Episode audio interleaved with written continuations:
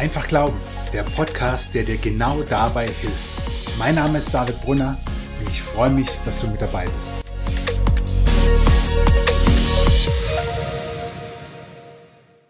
Warum musste Jesus sterben? Herzlich willkommen zu einer neuen Folge. Ich habe dir diese Frage bzw. diese Podcast-Folge immer mal schon angekündigt.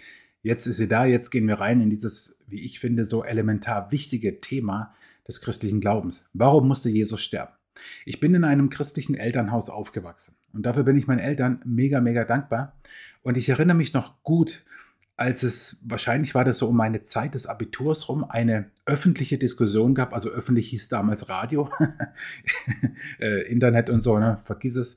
Also im Radio war damals so eine Diskussion über einen Theologieprofessor, der leugnete, dass Jesus auferstanden ist und der leugnete, dass Jesus für den Menschen gestorben ist. Wahrscheinlich, das weiß ich nicht mehr genau, aber ich vermute, es war um die Osterzeit rum. Da ist es ja bis heute so, dass in den auch säkularen Medien immer wieder das Thema Tod und Auferstehung Jesu logischerweise aufgegriffen wird.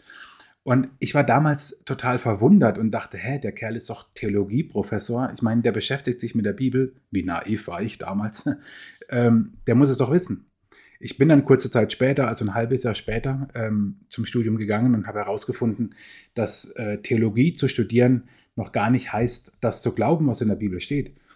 Auf jeden Fall hat es mich damals irgendwie wachgerüttelt und durcheinander gebracht. Und ich hätte damals, wenn mich jemand gefragt hätte, David, sag mal, warum musste Jesus eigentlich sterben?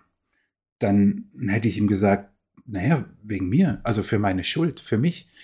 Also damit ich frei bin von meiner Schuld, dafür musste Jesus sterben. Und wir gehen jetzt mal rein in ein paar Bibelstellen. Ähm, das werden einige, aber ich hoffe, dass du was zum Schreiben dabei hast oder ich äh, schreibe sie dir auch in die Show Notes rein. Da kannst du nachlesen später dann, wenn du den Podcast irgendwie unterwegs hörst. Denn mir ist es wichtig, dir zu zeigen, dass meine Gedanken auf Bibelstellen basieren und nicht auf, auf irgendetwas anderem. Es gibt eine jahrhundertealte Vorhersage dessen, was mit Jesus passieren wird. Auch diese Stelle habe ich in meinem Studium kennengelernt und muss zu meiner Schande gestehen, ich habe damals Altes Testament, bis ich angefangen habe zu studieren, nicht so sehr beachtet. Großer Fehler übrigens. Wir sollten unbedingt das Alte Testament sehr hoch und wertschätzen. Auf jeden Fall habe ich das bis dahin nicht so getan. Für mich war das Neue Testament wichtiger. Und in dem christlichen Studentenwohnheim, in dem ich wohnte, das Friedrichhaus Studienzentrum in Schriesheim, dort gab es parallel zur Uni, zu Uni-Veranstaltungen auch Veranstaltungen in diesem Studentenwohnheim. Der Leiter dieses Wohnheims war Pfarrer und bot eben auch Veranstaltungen, Seminare an. Und eines ging über die sogenannten Gottesknechtslieder. Und diese Gottesknechtslieder waren mir damals noch gar nicht so bekannt, heute natürlich umso mehr. Und das wohl bekannteste Gottesknechtslied steht in Jesaja 53. Lass mich ganz kurz noch ein paar Takte dazu sagen. Jesaja prophezeit mehrere hundert Jahre bevor Jesus überhaupt geboren wird, was bei seiner Kreuzigung passieren wird. Wie crazy ist das denn? Diese Gottesknechtslieder, so werden sie genannt in der, durch die Übersetzung, beschreiben Jesus. Sie beschreiben ihn prophetisch, hunderte Jahre bevor er überhaupt lebte. Und es gibt verschiedene sogenannte Gottesknechtslieder. Der Name kommt eben, dass der Knecht Gottes, der Sohn Gottes, damit gemeint ist. Und jetzt lass uns mal reinschauen in Jesaja 53, Vers 3 bis 7. Dort steht prophetisch über Jesus folgendes. Er wurde verachtet und von den Menschen abgelehnt. Ein Mann der Schmerzen, mit Krankheit vertraut, jemand, vor dem man sein Gesicht verbirgt. Er war verachtet und bedeutete uns nichts. Dennoch, er nahm unsere Krankheiten auf sich und trug unsere Schmerzen. Und wir dachten, er wäre von Gott geächtet, geschlagen und erniedrigt. Doch wegen unserer Vergehen wurde er durchbohrt, wegen unserer Übertretungen zerschlagen. Er wurde gestraft, damit wir Frieden haben. Durch seine Wunden wurden wir geheilt. Wir alle gingen in die Irre wie Schafe. Jeder ging seinen eigenen Weg. Doch ihn ließ der Herr die Schuld von uns allen treffen. Er wurde misshandelt und niedergedrückt und gab keinen Laut von sich, wie ein Lamm, das zum Schlachten geführt wird, und wie ein Schaf vor seinem Scherer verstummt, so machte auch er den Mund nicht auf. Was hier beschrieben steht, Das lesen wir dann in den Evangelien. Das kannst du nachlesen in den letzten Kapiteln der jeweiligen Evangelien, Matthäus, Markus, Lukas und Johannes im Neuen Testament. Genau das ist bei Jesu Kreuzigung passiert. Er wurde geschlagen, er wurde misshandelt, er wurde erniedrigt, er sah so schlimm aus, dass ihn kein Mensch eigentlich angucken wollte. Das wissen wir aus anderen Zeitdokumenten der Zeit Jesu, wenn die Römer Menschen kreuzigten, beziehungsweise vorher auch geißelten, wie man es nannte, also auspeitschten. In diesen Peitschen waren kleine Knochenstücke oder Metallstücke drin, die die Haut richtig aufrissen, wenn jemand ausgepeitscht wurde. Also sehr, sehr, sehr übel. Ähm, und er trug unsere Schuld wegen uns, um unserer äh, Missetat willen, so übersetzt es Martin Luther, ist er gekreuzigt. Also eine Prophezeiung hunderte Jahre davor. Aber gehen wir viel näher ran an Jesus, gehen wir ins Neue Testament. Johannes der Täufer, der sozusagen den Weg für Jesus bereitet hat, von ihm heißt es, dass er, dass er sagt, seht her, da ist das Lamm Gottes, das die Sünde der Welt wegnimmt, als er Jesus sieht. Johannes 1, Vers 29. Seht her, da ist das Lamm Gottes, das die Sünde der Welt wegnimmt. Das Lamm ist ja in der jüdischen Kultur, im jüdischen Glauben, in der jüdischen Tradition das Opfertier geht zurück auf den Auszug aus Ägypten, als die Israeliten ein, ein Lamm opfern sollten, die die Türpfosten, den Türrahmen mit dem Blut bemalen sollten. Und dann geht der Todesengel vorbei und ähm, bringt kein Unheil. Und dieses Opferlamm hat sie letzten Endes gerettet. Und Johannes, er vergleicht Jesus eben mit diesem Lamm. Er sagt, Jesus ist dieses Lamm Gottes, für uns geopfert, das die Sünde der Welt wegnimmt. Bis in die Abendmahlsliturgie heute hinein das sogenannte Agnus Dei, das Lamm Gottes. Oder gehen wir weiter in die Zeit direkt nach Jesu Tod und Auferstehung in einen Brief, den Paulus an die Christen in Kolosse geschrieben hat. Kolosse 1, Vers 19 bis 22. Für mich ist es eine der ausdrücklichsten oder eindrücklichsten, nicht ausdrücklichsten, eindrücklichsten Stellen ähm, für das, was am Kreuz geschehen ist. Da schreibt Paulus, Gott wollte in seiner ganzen Fülle in Christus wohnen. Durch ihn hat er alles mit sich selbst versöhnt. Durch sein Blut am Kreuz schloss er Frieden mit allem, was im Himmel und auf der Erde ist.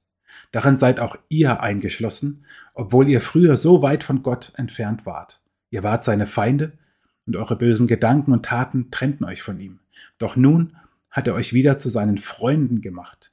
Durch seinen Tod am Kreuz in menschlicher Gestalt hat er euch mit sich versöhnt, um euch wieder in die Gegenwart Gottes zurückzuholen und euch heilig und makellos vor sich hinzustellen. Ist, ich finde es wunderschön, ich finde es einfach großartig. Ein Kapitel später schreibt er dann nochmal in einem kurzen Satz, er hat die Liste der Anklagen gegen uns gelöscht.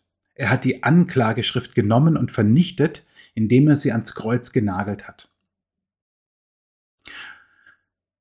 Und das ist doch zentral. Er hat die Anklageschrift, die Liste der Anklagen genommen.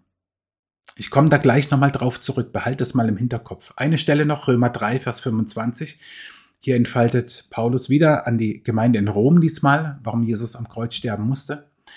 Denn Gott sandte Jesus, damit er die Strafe für unsere Sünden auf sich nimmt und unsere Schuld gesühnt wird.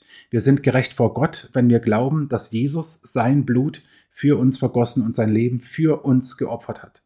Gott bewies seine Gerechtigkeit, als er die Menschen nicht bestrafte. Also ganz, ganz deutlich spricht Paulus hier davon, spricht die Bibel davon, also Paulus schreibt es ja nur, Gott selber spricht davon, dass Jesus starb, damit unsere Schuld gesühnt wird, sein Blut wird vergossen, Gott beweist seine Gerechtigkeit, dass er die Menschen eben nicht bestraft. Jesus ist für uns gestorben. Und viele Aussagen in der Bibel machen deutlich, wer an Jesus glaubt, der wurde freigekauft und zwar zu einem ziemlich teuren Preis.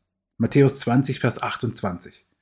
Da sagt Jesus von sich selber, der Menschensohn, so bezeichnet er sich, das geht zurück auf eine Prophetie aus in, äh, im Buch Daniel, der Menschensohn ist nicht gekommen, um sich bedienen zu lassen, sondern um anderen zu dienen und sein Leben als Lösegeld für viele hinzugeben. 1. Korinther 6, Vers 20. Gott hat einen hohen Preis für euch bezahlt. Ähnlich 1. Korinther 7, Vers 23. Gott hat einen hohen Preis für euch bezahlt, deshalb werdet nicht Sklaven von Menschen. Galater 4, Vers 5. Gott sandte Jesus, um uns aus der Gefangenschaft des Gesetzes frei zu kaufen und als seine Kinder anzunehmen. 1. Petrus 1, Vers 18 und 19 bündelt das vielleicht am stärksten. Dort steht, ihr wisst, dass Gott euch nicht mit vergänglichen Werten wie Silber oder Gold losgekauft hat von eurem früheren Leben, dass ihr so gelebt habt wie schon Generationen vor euch. Er bezahlte für euch mit dem kostbaren Blut von Jesus Christus, der rein und ohne Sünde zum Opferlamm Gottes wurde. Wieder diese Metapher des Lammes, das für uns stirbt, das Blut, das Jesus am Kreuz vergießt. Wir sind damit losgekauft. Ja, aber wovon denn und warum ist das so wichtig? Ich habe gerade gesagt, behalt mal die Stelle im Hinterkopf aus Kolosser 2, wo es von der Liste der Anklagen äh, heißt und oder als Anklageschrift zusammengefasst wurde, die ans Kreuz genagelt wurde. Was ist denn diese Anklageschrift? Dazu schreibt auch Paulus wieder im Römerbrief. Überhaupt ist der Römerbrief ein großartiger Brief, wenn du dieses Kreuzesgeschehen ähm, dir mal zu Gemüte führen willst, am, am Stück auch mal lesen willst, dann liest vor allem die ersten vier Kapitel, fünf Kapitel, dann da bekommst du einen, einen großartigen Eindruck. Römer 1, Vers 18 bis 20 steht, Doch vom Himmel her wird Gottes Zorn sichtbar über alle Gottlosigkeit und Ungerechtigkeit der Menschen, die die Wahrheit ablehnen. Dabei wissen sie von Gott, Gott selbst hat ihnen diese Erkenntnis gegeben. Also der Mensch weiß von Gott tief in seinem Inneren, Gott hat ihm diese Erkenntnis gegeben. Seit Erschaffung der Welt haben die Menschen die Erde und den Himmel und alles gesehen, was Gott erschaffen hat, und können daran ihn, den unsichtbaren Gott in seiner ewigen Macht und seinem göttlichen Wesen klar erkennen. Deshalb haben sie keine Entschuldigung dafür, von Gott nichts gewusst zu haben man nennt es den, den sogenannten natürlichen Gottesbeweis. Das heißt, wir könnten in der Natur erkennen, dass es Gott gibt, sehr vereinfacht gesagt. Ich würde noch weitergehen und sagen, es hat auch mit unserem Herzen, mit unserem Gewissen zu tun. Aber was, was hier im Römerbrief steht, ist, Vers 19, dabei wissen sie von Gott. Gott selbst hat ihnen diese Erkenntnis gegeben. Also tief im Inneren des Menschen schlummert diese Frage, dieses Suchen nach Gott und nach Gottes Erkenntnis. Und dann geht Paulus weiter. Römer 3 ist so ein ganz zentrales Kapitel. Römer 3, Vers 19 und 20. Wir wissen, dass das, was im Gesetz steht, für die gilt, denen es gegeben wurde. Deshalb können sich die Menschen nicht mehr herausreden und die ganze Welt ist dem Gericht Gottes unterstellt. Denn niemand wird in Gottes Augen gerecht gesprochen, indem er versucht, das Gesetz zu halten. Im Gegenteil, je besser wir Gottes Gesetz kennen, desto deutlicher erkennen wir, dass wir schuldig sind. Dieses Gesetz Gottes, das sind all die Dinge, die wir im Alten Testament schon lesen. Dinge, die wir aber heute als Christen auch im Neuen Testament lesen. Es ist kein Gesetz, wie du es dir, also wie vielleicht deine erste Assoziation ist, ein Gesetz, ein Gesetzestext in unserer heutigen Zeit, sondern damit sind die, die Gebote, der Wille, die Ordnungen Gottes gemeint. Und die sind natürlich im Alten Testament, als Paulus diesen Brief schrieb, gab es ja das Neue Testament noch nicht. Das ist im Alten Testament alles festgelegt, den, ähm, was, was der Wille Gottes ist, was die Ordnungen Gottes sind, was die Gebote Gottes sind, was Gott will, was er nicht will. Und Paulus sagt hier, es, es gibt diese Ordnungen und je mehr wir sie kennen, je besser wir Gottes Gesetz kennen, schreibt er in Vers 20, äh, desto deutlicher erkennen wir, dass wir schuldig sind. Also machen wir doch ein ganz einfaches Beispiel, die zehn Gebote, die, die, die kennen ja viele, ja. Du sollst nicht stehlen, du sollst nicht lügen, du sollst nicht Ehe brechen, du sollst nicht töten, du sollst keine anderen Götter haben, du sollst nicht begehren, was dein anderer hat. Also daran siehst du, denke ich, ganz schnell, hm, ja, wir, wir, wir bekommen sehr schnell mit, was Gott will und was er nicht will und, und wir wissen das. Aber wir handeln nicht so. Und dann kommt sozusagen die Konklusion in Römer 3, 23, denn alle Menschen haben gesündigt und das Leben in der Herrlichkeit Gottes verloren. Gott hat uns geschaffen als sein Ebenbild, ähm, wie es im, im ersten Buch Mose im Schöpfungsbericht heißt. Gott schuf uns als sein Ebenbild und wir haben diese Herrlichkeit verloren, weil wir nicht so leben, wie, wie, wie Gott sich das wünscht. Und wir haben das nicht nur einmal, sondern jeden Tag. Ne? Also dessen müssen wir uns ja auch bewusst sein. Wir reden ja jetzt nicht über, über eine Sache, die, die mal war, sondern es betrifft unser ganzes Leben. Zusammengefasst, erstmal so ein kurzer Break an dieser Stelle. In vielen Bibelstellen lesen wir davon, dass Jesus für uns gestorben ist, dass Jesus für dich, dass Jesus für mich gestorben ist. Warum musste er das? Oder warum, warum ist es überhaupt nötig? Nun, weil Gott seine Ordnungen, seinen Willen ganz deutlich gemacht hat, aber wir Menschen dem einfach nicht Genüge tun, nicht gut genug sind und wir können auch nichts tun, um das zu verbessern. Wir können nichts tun, um, um, irgend, um, um, um vor Gott besser dazustehen. Und weiter ist davon die Rede, dass Jesus am Kreuz sein Blut für uns vergossen hat, dass er für uns gestorben ist, dass er das Lamm Gottes ist, habe ich dir vorhin gesagt, aus dem jüdischen Kontext, das Opferlamm, das vor Gott gerecht macht. So, das sind erstmal, ist erstmal sozusagen der biblische Befund und glaub mir, das sind nur einige Stellen. Ich habe sogar hier in meinem Skript noch mehr stehen, aber ähm, ich will dich damit gar nicht zuballern, denn ich will mal in unsere heutige Zeit gehen. Denn heute haben wir so viele verschiedene Deutungen, was den Kreuzestod Jesu betrifft. Also es ist nicht mehr so klar, und jetzt erinnere ich dich nochmal an, an den Theologieprofessor vom Anfang des Podcasts, ne, vor vielen Jahren, als ich das so gehört habe, aber genauso auch, wenn ich in die, in die christliche Welt schaue, in die, in die Kirche, in die Landeskirche, in die Freikirche, da ist es nicht mehr so eindeutig, ja, wenn du fragst, warum musste Jesus sterben. Es kommen andere Deutungsmöglichkeiten dazu. Zum Beispiel, Jesus wollte zum Ausdruck bringen, dass Gewalt nicht das letzte Wort hat, weil Jesus mit seinem Tod die Gewaltspirale durchbricht. Oder Jesus solidarisiert sich mit den Armen, mit den Entrechteten, mit den Leidenden am Kreuz. Oder Jesus starb für seine Ideen, seine Ideologien. Also er war bereit, bis ans Äußerste zu gehen, bis in den Tod und ist uns damit ein Vorbild für unsere Überzeugung einzustehen. Mir ist jedoch ein Rätsel, wie man anhand der überwältigenden Zahl an Bibelstellen zu dem Schluss kommt, Jesus starb nicht für dich. Der Sühnetod, wie es äh, dann theologisch heißt, ist Quatsch. Das äh, leuchtet mir nicht ein. Überhaupt nicht. Denn die Bibel, ich habe dir einige Stellen vorgelesen, spricht genau davon, dass Jesus für dich stirbt, für mich stirbt, weil wir schuldig sind vor Gott und wir es nötig haben, dass unsere Schuld gesühnt wird. Ich mach mit dir einen kurzen, wirklich, glaub mir, nur einen ganz kurzen Exkurs in die Theologie. Denn bei dieser Kritik am Sühnetod Jesu, also Sühnetod Jesu heißt, Jesus ist für mich gestorben, für meine Schuld, er sühnt mich vor Gott. Bei dieser Kritik oder Ablehnung dieses Sühnetodes wird ganz stark Bezug genommen auf die sogenannte Satisfaktionslehre des Theologen Anselm von Canterbury der im 11. und 12. Jahrhundert lebte. Die Satisfaktionslehre besagt, dass Gott zufriedengestellt werden müsse. Satisfacere aus dem Lateinischen. Genug tun, genug Tuung wäre das Substantiv. Also Gott braucht ein, ein, ein Menschenopfer, damit sein Zorn wieder besänftigt wird. Aus zwei Gründen ist es für mich aber der totale Quatsch, überhaupt Anselm so zu interpretieren, aber diese Annahme auch zu nehmen. Erstens, am Kreuz starb nicht nur der Mensch Jesus, sondern auch der Gott Jesus. Er war ja Gott und Mensch zugleich.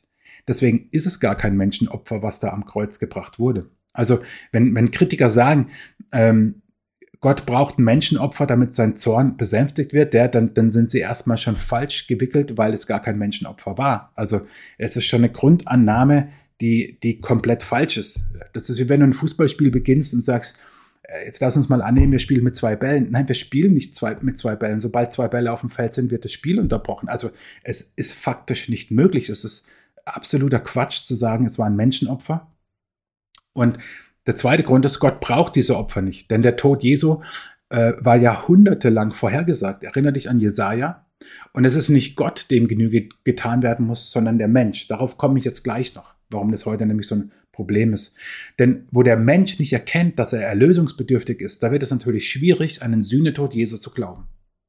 Wo der Mensch nicht erkennt, dass er erlösungsbedürftig ist, wird es schwierig, an den Sühnetod Jesu zu glauben. Warum ist es heute so ein Problem?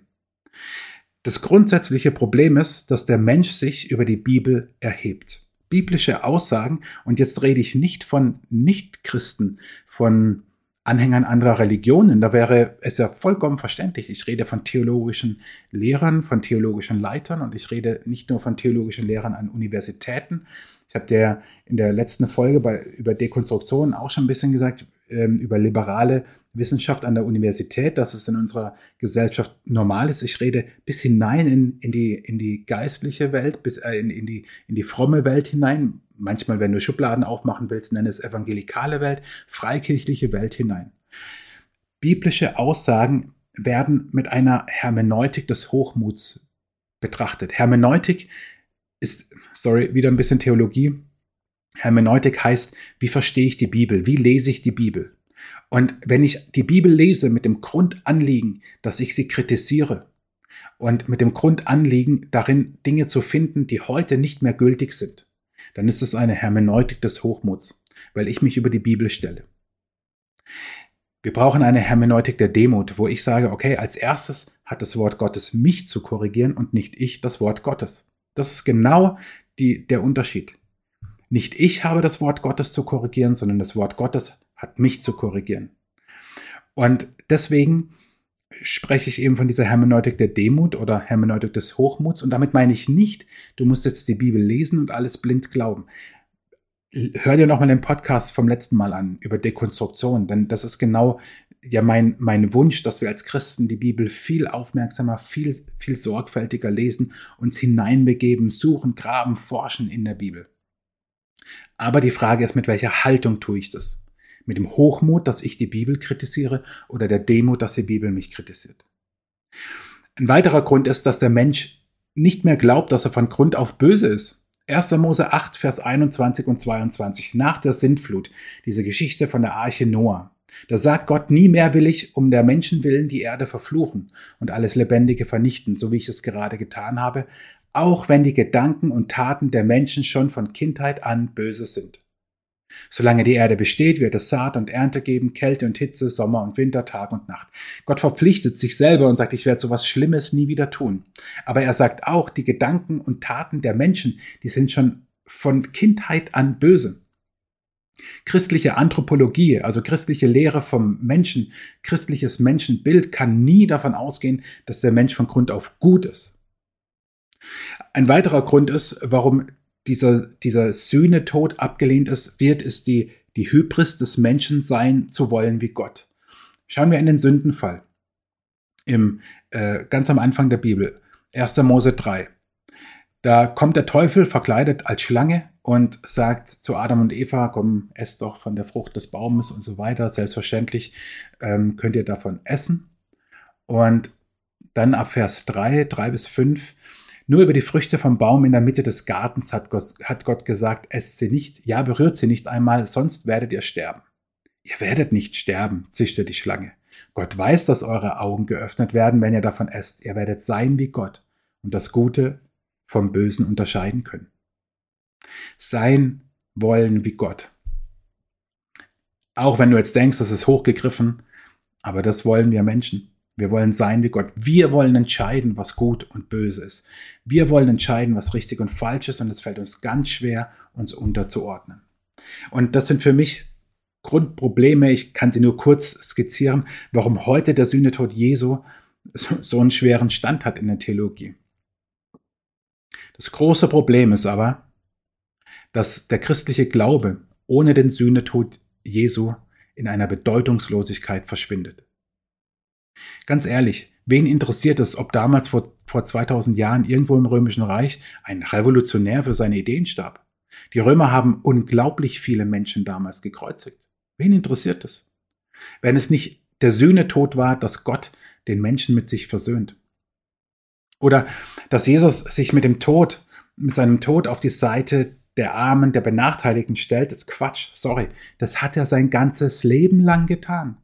Sein ganzes Leben war davon gezeichnet, dass er sich mit denen abgab und die liebte und die segnete, die arm und benachteiligt am Rande der Gesellschaft waren. Zöllner waren seine Freunde, die waren damals von allen gehasst. Prostituierte hat er in Schutz genommen. Frauen hat er eine Würde gegeben, wie es niemand anderes damals tat. Kranken und Aussätzigen ist er begegnet, obwohl man immer Abstand halten musste und hat sie geheilt.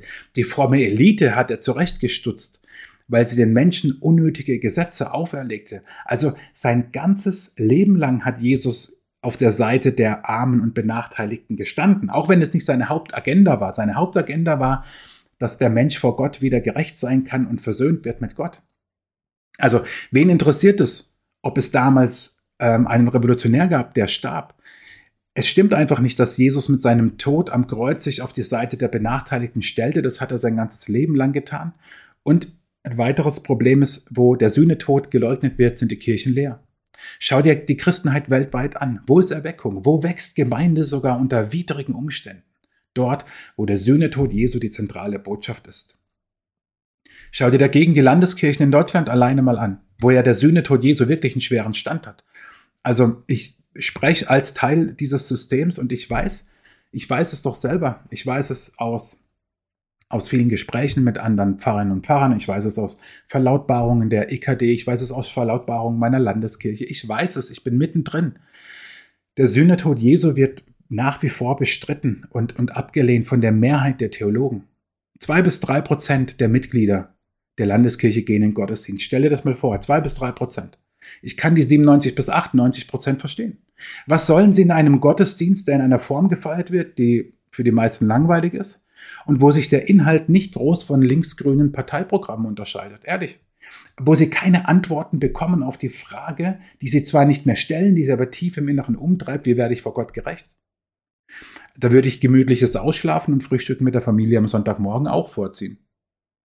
Kirche unternimmt so viele Anstrengungen, aber vergisst dabei, dass das Kernproblem die Leugnung des, Sühnes, des Sühnetodes Jesus ist. Denn überleg mal, wenn Jesus gestorben ist, weil er etwas, weil er, weil er sozusagen ähm, für Gewaltlosigkeit steht, dann ist er doch gescheitert. Wie viel Gewalt gibt es in dieser Welt? Wenn Jesus starb aufgrund seiner moralischen Lehren, dann ist er gescheitert. Also unsere Gesellschaft ist zutiefst gottlos und unmoralisch. Ungeborenes Leben wird immer weniger geschützt. Die Ehe zwischen Mann und Frau sowie Familie als Keimzelle und Kern einer Gesellschaft wird immer mehr ausgehöhlt zugunsten zeitgeistlicher Familienkonstellationen sowie der scheinbaren Vereinbarkeit von Familie und Beruf, wie es immer heißt. Dabei geht es doch vor allem darum, den Menschen wieder ganz schnell ähm, in die Wirtschaft zu integrieren, damit Kohle generiert wird. Ja? Geld regiert die Welt. Also als, als ob die Familie ganz oben stehen würde. Also egal welche Partei, ich, ich spreche jetzt parteiunabhängig. Ja? Wenn Jesus gestorben ist, weil er mehr Gerechtigkeit bringen wollte, ist er gescheitert. Wie viel Ungerechtigkeit gibt es auf der Welt? Viele Menschen können in Deutschland von einem Gehalt ihre Familie nicht ernähren. Viele Kinder leben mitten in Deutschland unterhalb der Armutsgrenze. Ganz zu schweigen von Verhältnissen weltweit. Ich meine, aktuellstes Beispiel sind die vielen Toten sowie die sklavenartigen Arbeitsbedingungen beim Bau der WM-Stadien in Katar. Wenn Jesus starb wegen der Erlösung des Menschen, dann sage ich Tetelestai, denn genau das hat Jesus am Kreuz gesagt. Tetelestai, es ist vollbracht. Johannes 19, Vers 30. Es ist vollbracht. Was ist vollbracht? Die große Rettungsaktion, du und ich. Wir sind nicht verurteilt, wir entkommen der, dem Gericht und der Hölle. Diese ewige Trennung von Gott. Jesus nimmt das alles auf sich. Johannes 3, Vers 16 bis 18 steht, denn Gott hat die Welt so sehr geliebt, dass er seinen einzigen Sohn hingab, damit jeder, der an ihn glaubt, nicht verloren geht, sondern das ewige Leben hat. Gott sandte seinen Sohn nicht in die Welt, um sie zu verurteilen, sondern um sie durch seinen Sohn zu retten. Wer an ihn glaubt, wird nicht verurteilt. Wer aber nicht an ihn glaubt, ist schon verurteilt, weil er nicht an den Namen des einzigen Sohnes Gottes geglaubt hat. Jesus befreit uns durch seinen Tod am Kreuz vor der Hölle. Er befreit uns davor, die Ewigkeit ohne Gott zu verbringen, aber er befreit uns nicht nur vor etwas, sondern zu etwas. Er befreit uns nämlich zum Leben. 1. Johannes 5, Vers 12. Wer den Sohn hat, hat das Leben. Wer den Sohn Gottes nicht hat, hat das Leben nicht. Im Griechischen gibt es zwei Begriffe für, für Leben, Bios und Zoe. Und hier steht eben nicht BIOS. BIOS ist das, was wir ja von der Biologie kennen, von der Biotonne und von der biologischen Uhr, die tickt. Also damit ist das Leben in seinen äußerlichen Formen gemeint, in, in der materiellen Existenz. Zoe dagegen ist das erfüllte Leben. Leben mit Sinn, ein, ein Lebendigsein, Gesundheit, Glück, Vitalität, all das gehört dazu. Und dazu, dazu befreit uns Jesus. Also er befreit uns nicht nur vor der ewigen Gottesferne, was wir Hölle nennen, sondern er befreit uns auch zum Leben jetzt schon hier auf der Erde, zu echtem, wahren Leben. Ist das nicht cool? Der Sühnetod Jesu verändert alles. Gott stirbt für mich, damit ich leben kann. Ist es neu? Nein, überhaupt nicht. Aber das Evangelium ist auch nicht neu, sondern annähernd 2000 Jahre alt. Das Rad ist noch viel älter. Die christliche Kirche bekennt seit knapp 2000 Jahren diesen Sühnetod Jesu, dass Jesus stellvertretend für dich starb, für mich starb, um uns mit Gott zu versöhnen. Wo theologische, geistliche Leiter und Lehrer dies ablehnen, begehen sie ihr Lehre und keine biblische Lehre.